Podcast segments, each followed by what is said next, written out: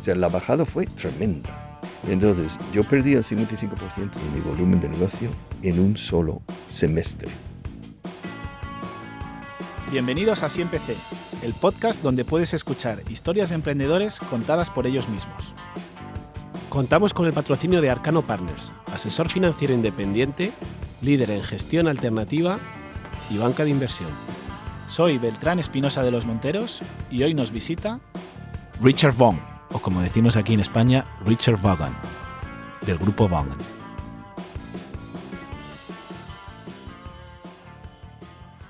Llegó como estudiante a España y para costear su estancia empezó a dar clases de inglés.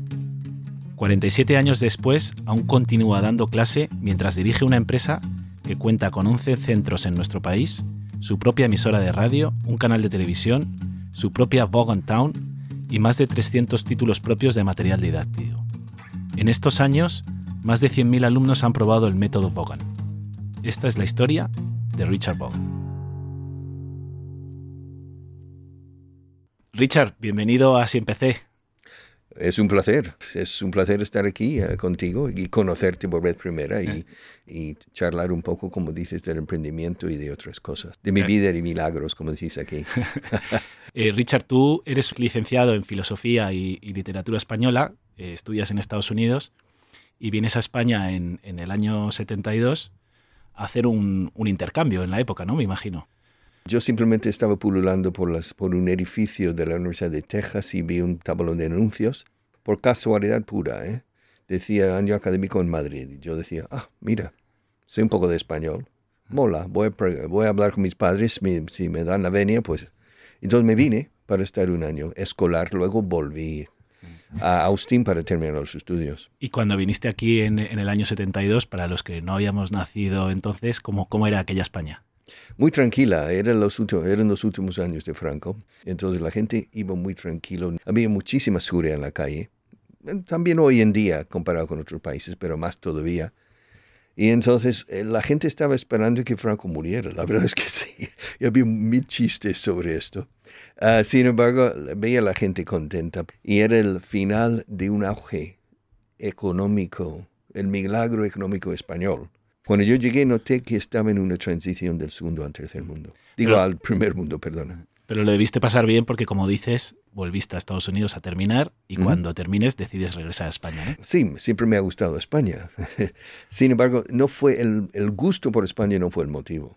El motivo fue porque cuando yo terminé, me, me licencié, decidí que en aquel entonces que me gustaría intentar hacer un doctorado en literatura española. Entonces, para hacer dicho doctorado, decidí volver a España, consolidar mi dominio de la lengua y luego a los dos años regresar y iniciar ese, ese doctorado. Y para costear esos dos años, pues me puse a enseñar inglés. Sí, porque y, llegaste aquí, eh, he leído que llegaste aquí con 300 dólares estiraba mucho 300 dólares. pero vamos, sí, sí, llegué con 300 dólares, pero era suficiente y encontré un trabajo al día siguiente enseñando inglés y cadena perpetua hasta hoy. Sabes, me di cuenta en esos primeros dos años, porque por lo, por lo visto enseñaba bien, o sea, mis alumnos me apreciaban, entonces me vi con en la tesitura de tomar una decisión de uh, volver a, a cometer ese doctorado o seguir porque ya tenía un profesor o dos profesores trabajando a mi cargo y clientes que no querían que me fuera. Dilema moral más que dilema empresarial. Entonces tomé la decisión, bueno, voy a seguir un poquito uh -huh. hasta hoy. Porque uno de tus primeros trabajos aquí en España es en, en una central nuclear enseñando sí, inglés, ¿no? Sí, a las dos o tres semanas de estar enseñando inglés, uh, fui a una central nuclear. Zorita ya, ya está descomisionada, o sea, ya, ya está cerrada la, la planta pues di siete horas diarias de clase durante diez meses a técnicos e ingenieros de la central. Estás ahí un año y luego vuelves a Madrid y decides al poco tiempo montar la empresa. Bueno, estuve un año más o menos en, en limbo, bueno, en limbo, en freelance. Y luego a principios del 77 decidí ese freelance, donde ya tenía uh, clientes suficientes para lo que se llama en inglés incorporate, o sea, de formar una sociedad. Entonces, pero con un solo cliente, ¿eh? con un solo cliente, que es eh, John Deere. Sí. John Deere, la, la, número uno mundial en maquinaria agrícola. Y en ese momento piensas, bueno, voy a estar aquí unos años y me volveré a bueno, Estados Unidos, o, o, realmente no lo piensas y te vas dejando llevar. Ojo, En John Deere era un reto muy interesante. Transformar la filial española en una filial bilingüe, de monolingüe a bilingüe. A partir del febrero del 77 necesitaba hasta 13 profesores para ayudarme a lograr, lo logramos con más de 150 personas. Tenías 13 profesores. ¿Cómo va evolucionando aquello? John Deere durante dos años, cliente único. Y a partir del 79 ya empecé con Amper y con Ericsson. Y... Supongo que en algún momento te das cuenta de, bueno, aquí tengo algo que tiene mucho potencial, ¿no? No, nunca he pensado eso. Yo, no, no, no. Yo no soy el emprendedor del, del libro de texto de Stanford. Hay que dotar el hoy, el hoy de la máxima calidad que puedas y los mañanas caerán en su sitio. El pasado es agua, es, que ya no mueve molino, es agua pasada. E, y si el hoy le, le imbuyes de la máxima calidad, es imposible fracasar. Entonces yo nunca pensaba, yo nunca visualizaba un futuro deslumbrante, un triunfal, una marcha triunfal hacia, hacia la fama y no, no, no, no. Simplemente que tenía que mis clientes tenían que estar satisfechos hoy. La secretaria del director general le falta un libro que había prometido que tenía que tener, entonces cogí el coche simplemente para ir hasta Leganés, desde Madrid, para entregar un, un solo libro, ¿sabes? Ese tipo de afán porque el cliente esté satisfecho, jamás decepcionar.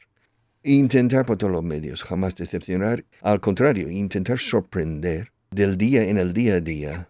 Es que es imposible fracasar, vas a tener éxito. La vida empresarial de éxito de un emprendedor empresario se asemeja mucho a la, lo que es la curva al alza bursátil de un mercado bursátil en el alza. Por ejemplo, en Nueva York, que lleva bastantes años en la...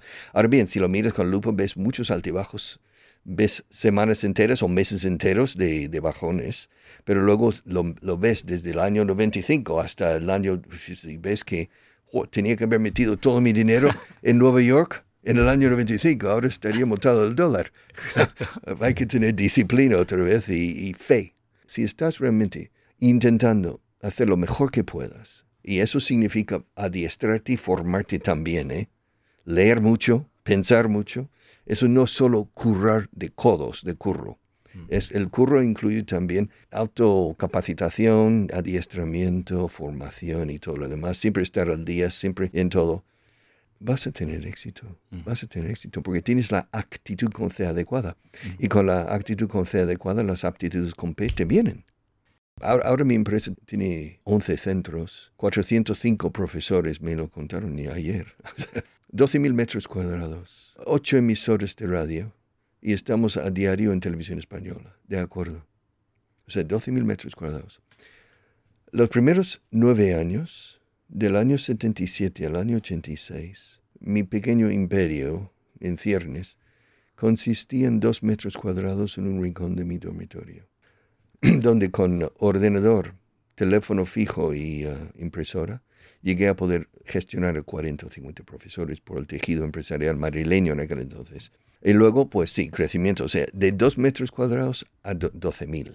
Es un poco como Amancio Ortega, que empezó a los 14 años en una camisería y hasta los 37 años, 23 años más tarde, no montó Inditex. Estuvo 23 años aprendiendo oficio, digamos y luego monta Inditex y tarda otros 23 años en ser reconocido y, famoso. Cuando la revista Forbes publica, le incluye en la lista de los más ricos del mundo. Y de repente aquí, expansión, cinco días, el economista se ¿y este, este, este gallego quién es? Que es el más rico de todo. ¿Sabe? Entonces, de repente, entonces simplemente a la chita cayendo esto, sin levantarse a ver el sol, creó un imperio grande entonces, los imperios grandes y los imperios chicos como el mío son, siempre parten de una molécula o de una sola idea en la cabeza.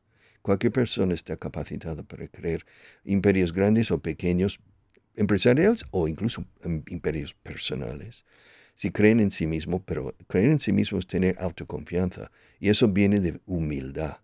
Tener la humildad de que tengo que mantiene los ojos abiertos. No soy el rey del mambo, ni lo seré nunca. Roteando el, lo que tengo delante y el horizonte. La humildad te dota de la capacidad de autoanálisis, introspección.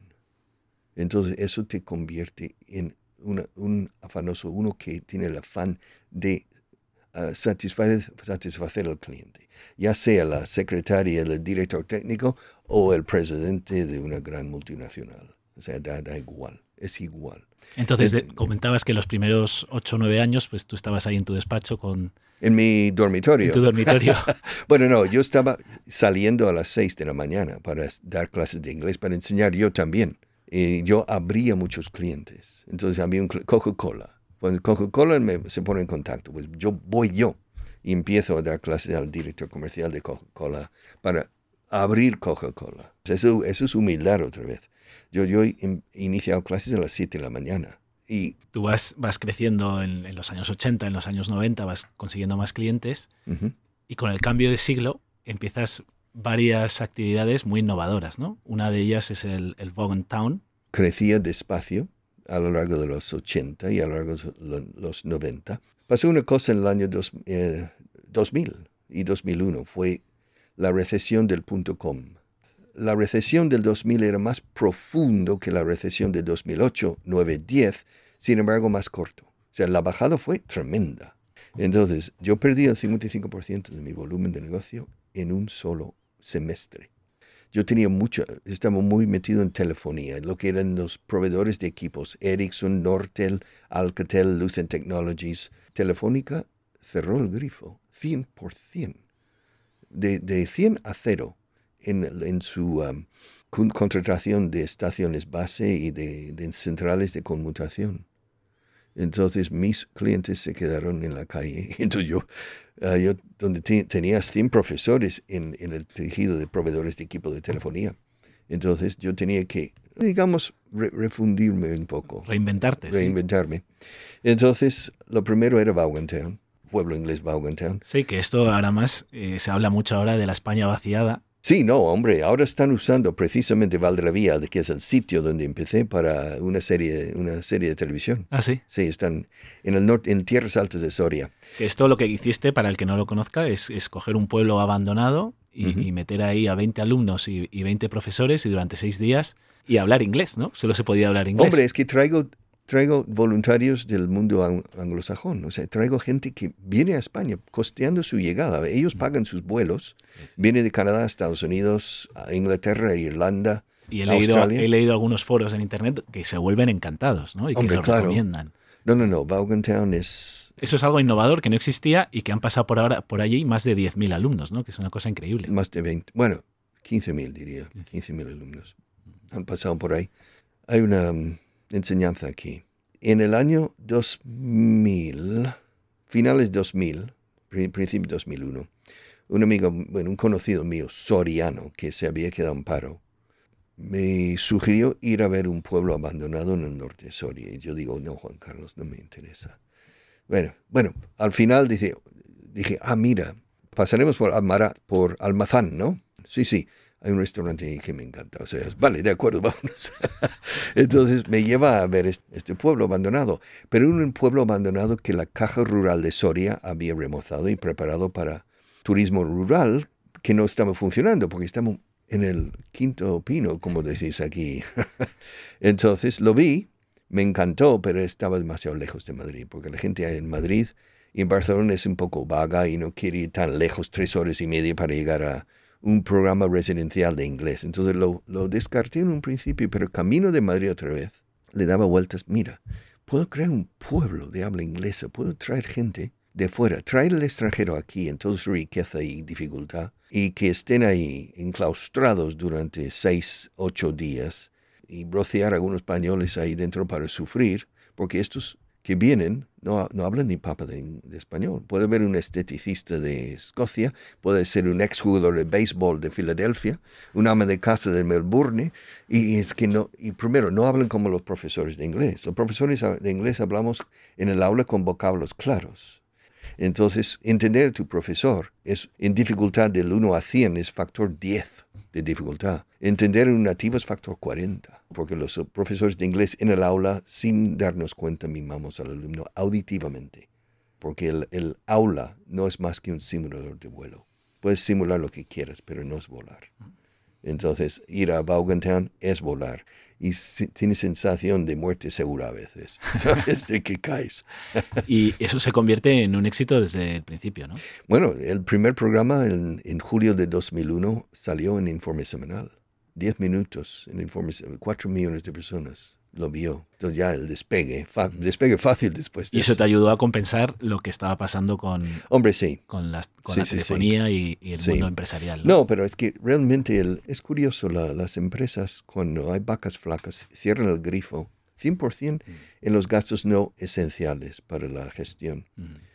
Ah, sin embargo, los particulares, muchos salen con indemnizaciones por despido, equivalente a, a veces a más de un sueldo anual. Entonces tienen dinero ocioso y a veces muchos de ellos deciden reciclarse.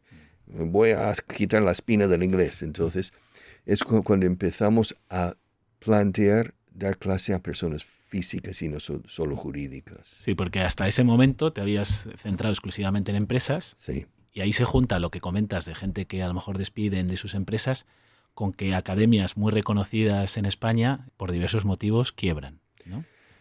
Bueno, mi sector es un sector chapucero, desprestigiado, es un lodazal, la verdad. Es No- un sector también que no hay barreras de entrada, ¿no? O sea, que No hay cualquiera, barreras. Cualquier hijo de vecino puede saltar dentro y, y competir, e incluso tirar precios si quiere. Y algunas de estas empresas que, que acabó en la quiebra se dejaban mucho dinero en publicidad, o sea, eran, eran empresas... muy- Hombre, los Wall Street y los opening de turno, esto, esto fue el penúltimo escándalo que ha habido en el sector, es que ha habido escándalos desde el año 74 que empecé.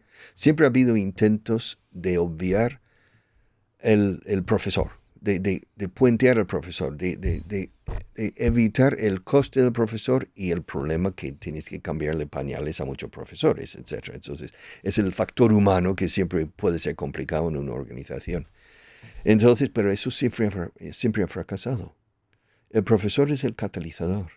Y aunque sea algunos divos, como los hay en el vestuario Real Madrid, hay divos también, tienes que saber gestionar a esos divos, porque son excelentes, marcan goles. Entonces yo decidí en empezar, cuando sufrí en carne propia, he salpicado un poco por esos escándalos de Wall Street y dejando gente en la calle con préstamos bancarios no pagados. Yo decidí, mire, ya está bien, voy a intentar dar a conocer el método Vaughan y el éxito que tenemos en las empresas al público, al público de masa. ¿Cómo? Entonces decidí levantar una señal radiofónica y enseñar inglés por las ondas.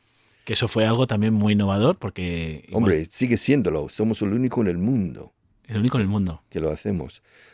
Tú puedes ir desde Indonesia hasta acá, pasando por Argentina. Nadie enseña 24 horas inglés por, las, por radio analógica, donde la gente metida en sus atascos matinales de llegada al trabajo puede hacer su horita de inglés o su chute de, de- de idioma. Supongo que eso no fue sencillo, ¿no?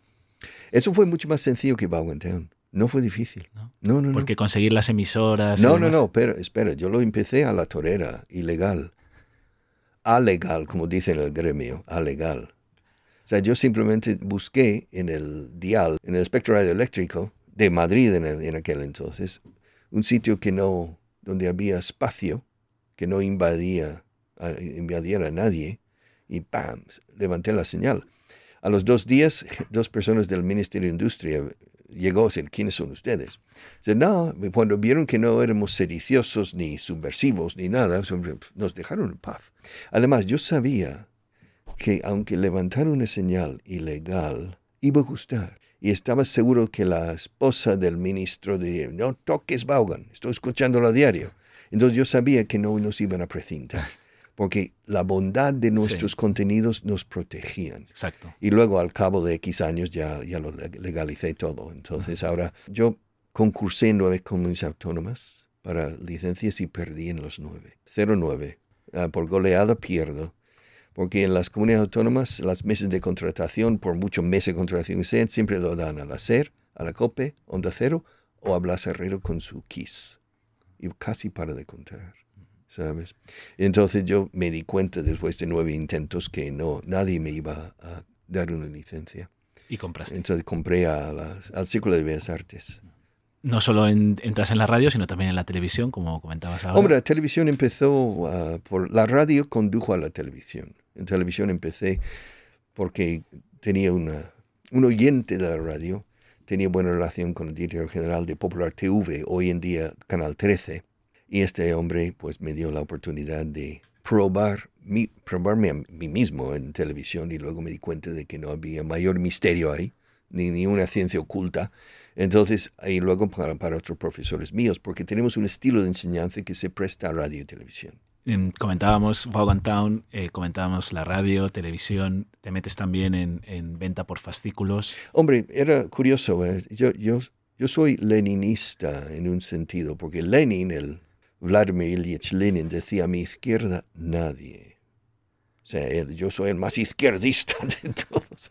Entonces, yo, yo no soy izquierdista, pero yo, yo soy leninista en un ci- cierto sentido, porque, porque cuando el diario El Mundo se pone en contacto conmigo, porque ya estaba yo en radio y televisión, ya teníamos cierta fama, y quería hacer un colec- coleccionable, les dije que no, ni, ni hablar, porque no creo en los coleccionables.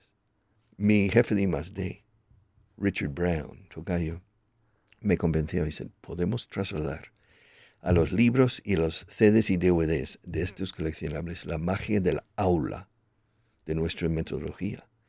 Y puesto que le tengo mucho respeto y hasta admiración, pues dice, vale, a por ello, le intentémoslo. Y claro, fue el segundo coleccionable de mayor éxito del, del diario El Mundo.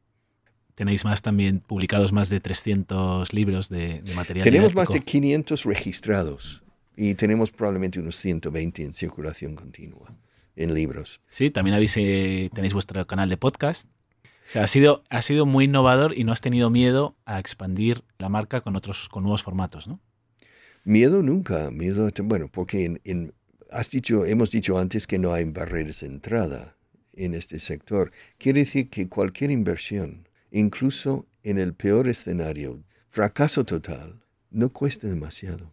O sea, a lo mejor te cuesta medio millón de euros, pero medio millón de euros para una empresa de mi tamaño duele, ¿eh? duele, pero no nos, no nos desvía el camino. Perdemos quizá medio año de andadura o de planificación. Hablábamos antes de, de los profesores. ¿Qué política sigues para contratar? Porque supongo que además será un, un sector donde habrá mucha rotación de, de personal, ¿no? Ah, Buscamos gente sin experiencia docente. No queremos profesores. Hay un dicho aquí en España que cada maestrillo tiene su librillo y su librillo suele ser malo. Entonces buscamos gente sin experiencia docente porque no queremos tener que desentrenar para luego reentrenar, reformar. Entonces buscamos dos atributos, energía y humildad. La H mayúscula, con H mayúscula. Llevamos 25 años con esto, esta política. Más o menos reconocemos si alguien tiene la humildad suficiente, pero aún así fallamos un 20%. Ah, Porque luego inician dos semanas de durísimo training. Es, es- son los marines, es duro, duro. Queremos que la gente quiera, los que sobrevivan, porque han querido sobrevivir y han trabajado, son 18, 20 horas al, al- al día de trabajo. ¿eh? Luego esa gente se me va a los tres años y yo encantado. Es- me explico. Yo quiero profesores a sus 24 años, 25 años o más, que 20 años más tarde estén ganando ocho, ve- ocho veces más. Quiero futuros Maradonas antes que se den cuenta que son Maradona. Porque un profesor, el techo está en 30, 30 o 35 mil euros al, año, brutos. Entonces es un techo bajo para una persona de, alto talento, de talento muy, muy reconocible. Esa persona a sus 27, ya con tres años dando clase a gente que le lleva 20 años y en las altas esferas de la empresa, esa persona, 20 años más tarde va a ser el consejero delegado de una gran casa. Entonces yo quiero gente con ese calibre de van a llegar muy altos en la vida profesional, pero cuando les pillo jóvenes antes que se den cuenta de, de lo- de su valor y yo aprovecho. Entonces eso Y los alumnos también se aprovechan. Claro, porque son gente de, de muy alto calibre. Entonces, no puedes ni debes moralmente intentar mantener a alguien que se, que se ve que, que puede volar muy alto. Llegamos al año 2010, ya llevas más de 30 años con tu empresa, especialmente intensos los últimos 10, ¿no? Que te metes en, en varios Sí, negocios diferentes, como hemos visto, y decides vender un porcentaje de tu empresa sí, a un fondo. sí. ¿Por qué decides vender? Dos motivos. Primero, yo no quería que mi- mis hijos me siguieran los pasos, a no ser que quisiesen. Yo no soy latino en el sentido de la empresa familiar. no quería uh, condicionar la vida de mis hijos según como haya sido la vida de papá.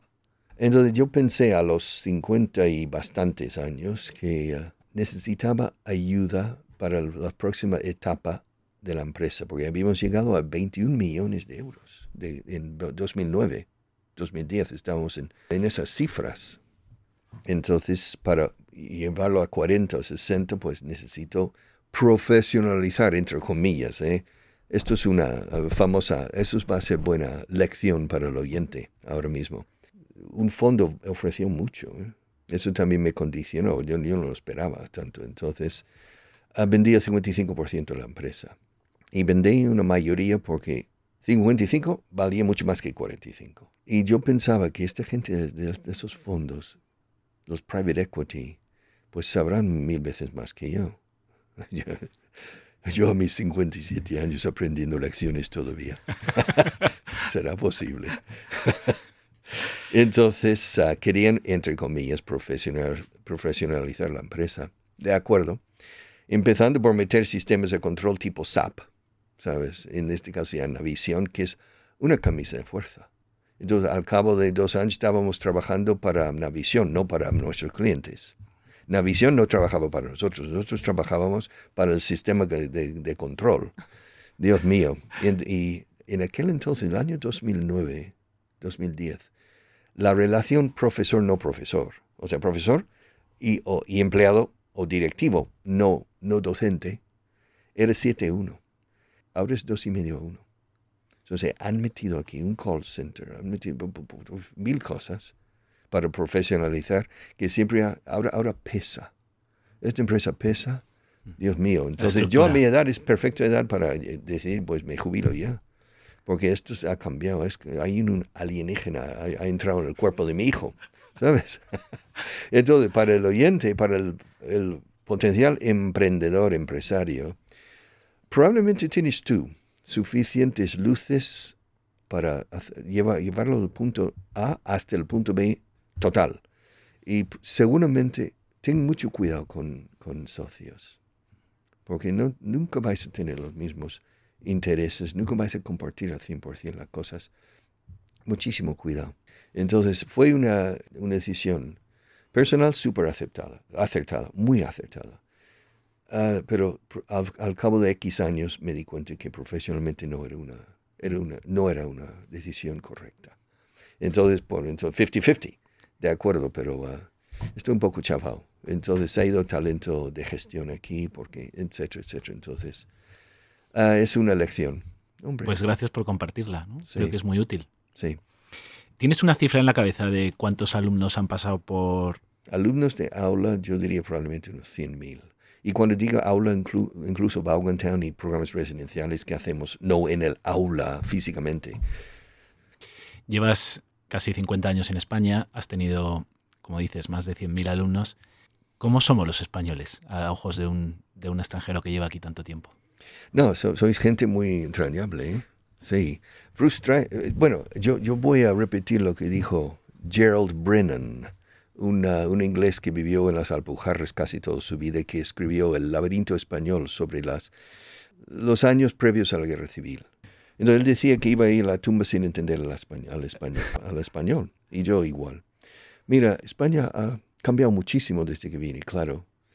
Fue a Franco y luego Suárez y luego Felipe, etcétera, etcétera. Y entonces ha avanzado mucho. Es un, claramente un país del primer mundo. Sin embargo, los españoles todavía todavía lleva en sus venas a mucho de su amado refranero, de una negatividad infundada, un pesimismo infundado, donde dice, piensa mal y acertarás. Más vale lo malo conocido que lo bueno por conocer. Contra la fortuna no hay arte alguna. Fía, fía, pero solo en Dios y en Santa María. ¿Sabes? Estos vienen de... Y vale más pájaro en mano que ciento volando. Si yo veo 100 pájaros volando, es que me agarro, agarro el escopeta y trato de tumbar tres. Y si fallo, y tú, tú, me, tú me dices, ¿ves, Richard? Yo con mi pájaro, yo tengo pájaro por lo menos, pues yo invierto tiempo, dinero y ilusión en aprender puntería, o sea, cursos de... Luego al cabo de un año estoy tumbando cuatro o cinco cada vez y estoy montando el dólar con mis cinco pájaros y tú sigues con tu pájaro único. De acuerdo. Esto, este pesimismo, esta falta, el, día que el español cree en sí mismo de verdad, va, va a superar a los demás europeos, estoy seguro esto a lo mejor es un reflejo también que se ve en el emprendimiento, ¿no? Que a lo mejor no somos un, pueblo muy emprendedor. Eh, sí, no, sí, yo, yo tengo en mi despacho, si quieres luego te lo enseño, pero yo tengo en mi despacho el último uh, Páginas Amarillas de Madrid, 2004. El último tomo de las Páginas Amarillas de Madrid. Son 1248 páginas de emprendedores. A lo mejor son micrófonos Pérez o uh, manteles Manolo o cosas así, pero es que está lleno de emprendedores muy pequeños la mayoría, pero yo creo que en cada, en cada página de esos hay un millonario, seguro.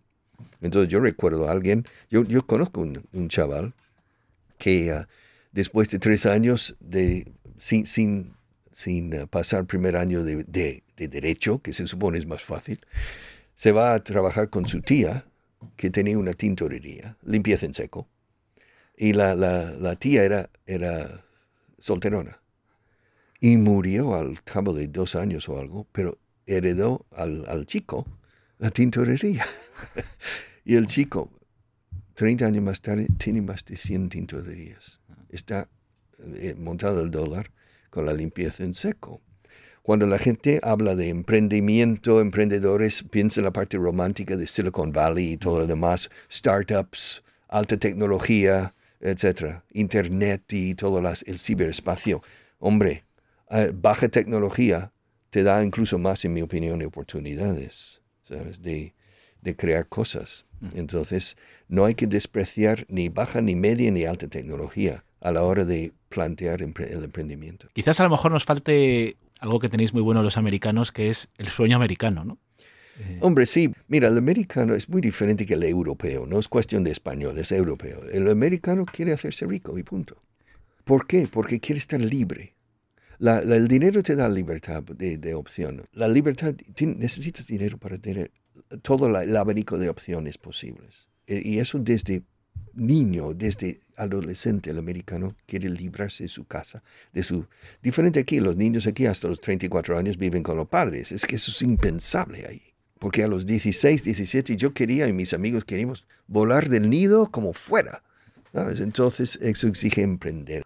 Además de todos los proyectos que hemos visto, de la radio, la televisión, los podcasts, todos los centros que habéis abierto por España, también has compuesto música. Eh, incluso has dado un concierto en el, Auditorio Nacional.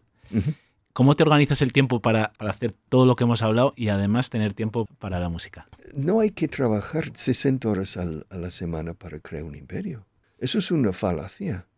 O sea, si quieres, sí, de acuerdo. Y ha habido semanas donde sí, he trabajado 60, 80 horas, por, por motivos más puntuales que en generales. ¿eh?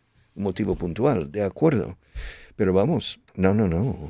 Con luces y un poco de luces y, y tienes que delegar a partir de cierto momento. Hablemos de futuro. ¿Qué plan de futuro, qué planes de futuro tienes? Ah, probablemente jubilarme y disfrutar la vida.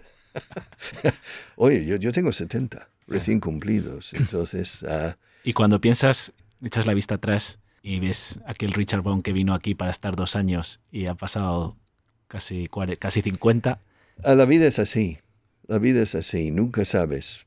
A la vuelta de la esquina no sabes lo que hay. Normalmente es bueno. ¿eh? O sea, cuando yo estoy acercándome a una esquina y tengo que dar la vuelta, dicen, ajá, a ver lo que hay a la vuelta de la esquina. O sea, yo tengo esa positividad, digamos, no el piensa mal y acertarás. Piensa bien y acertarás. Piensa bien y acertarás, más bien. La vida es azarosa, entonces es así. Tienes que aceptarlo. Yo estoy aquí, estamos aquí hablando porque yo estaba en un, en un sitio en la Universidad de Texas donde no, no nunca iba. Yo entré ahí por no me acuerdo qué motivo. Y viste el cartel. Viste el, el, anuncio en un tablón de anuncios. Si no, no estamos aquí. Ah, yo, si no hubiera habido una cabina telefónica al lado de un banco donde estaba sentado yo en la, en la calle Marqués de Ensenada, mis hijos tienen otros. Porque, ah, mira, hay una cabina. Aprovecho y hago una llamada, boom, boom, boom, ahí conocí a mi futura mujer. ¿Sabes? Suena muy romántico eso. Suena romántico, pero también asusta.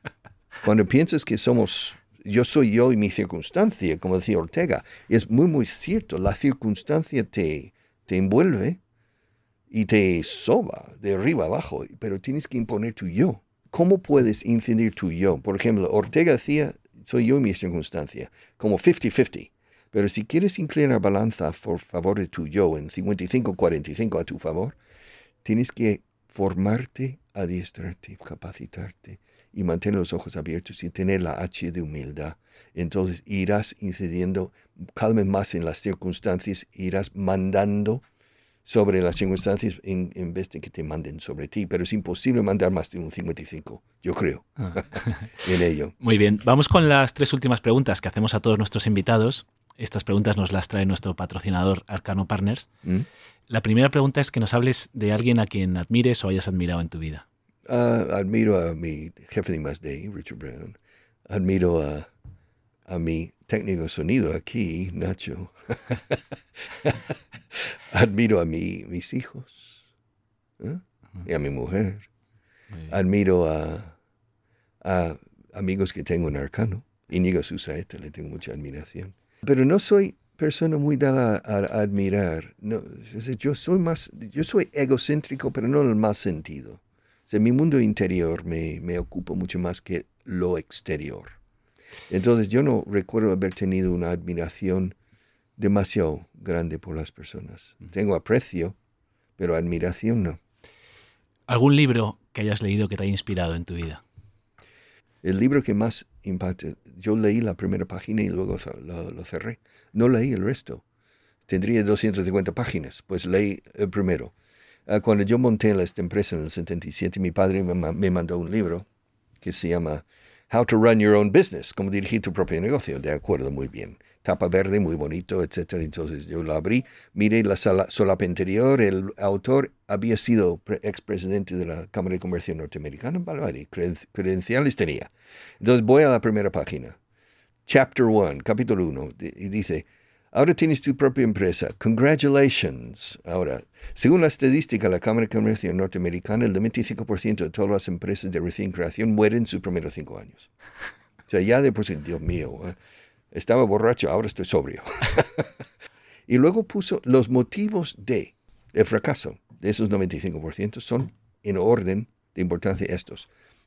Y la primera, número uno, con 50%, era la incompetencia del, fundador gestor. Dios mío. Introspección, o sea, capacidad de autoanálisis, H de humildad. Segundo era insuficiente financiación. Para mí eso refleja sobre el fundador, no es una cuestión ajena al fundador. Tercero, insuficiente conocimiento del mercado objetivo. Dios mío. Al final, para mí, el 85% de todas las razones recaen en el fundador gestor sea, yo cierro el libro, pues mira, soy inteligente, soy trabajador, estoy hecho de una materia prima decente que pueda. O sea, me, me, obligó a hacer un autoanálisis, pensar en mí mismo, ese libro. Entonces, ese libro, sí. Ahora bien, si hablas de libros que han tenido un impacto en mí, eh, depende en qué época de la vida, porque a mi edad actual soy mucho menos impresionable que a los 20. Leer Dostoyevsky a los 20, wow, es increíble. los libros que más me han impactado fueron eh, los libros que leía entre los 18 y los 30 años.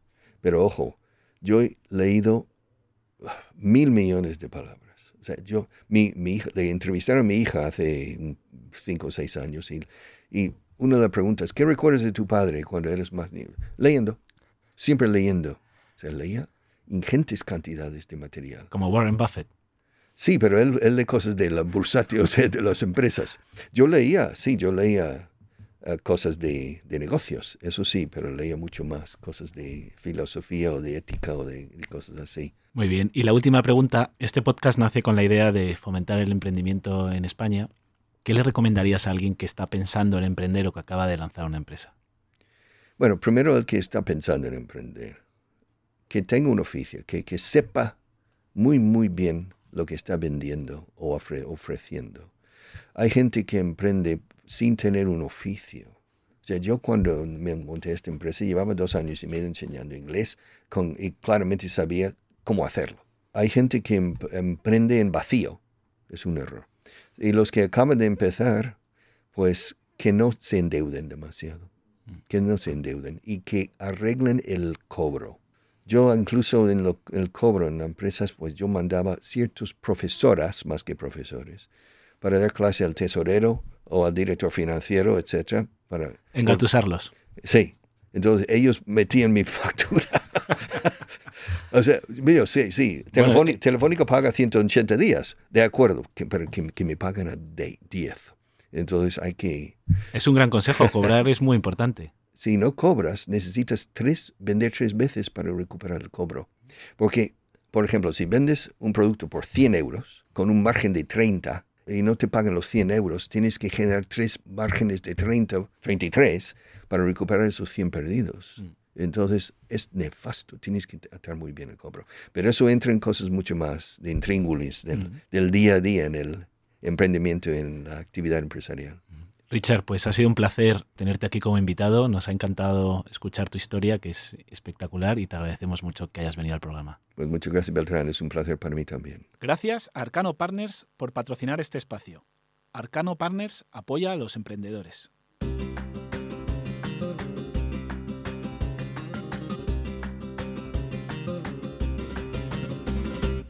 Gracias a Arcano Partners por patrocinar este espacio. Arcano Partners apoya a los emprendedores.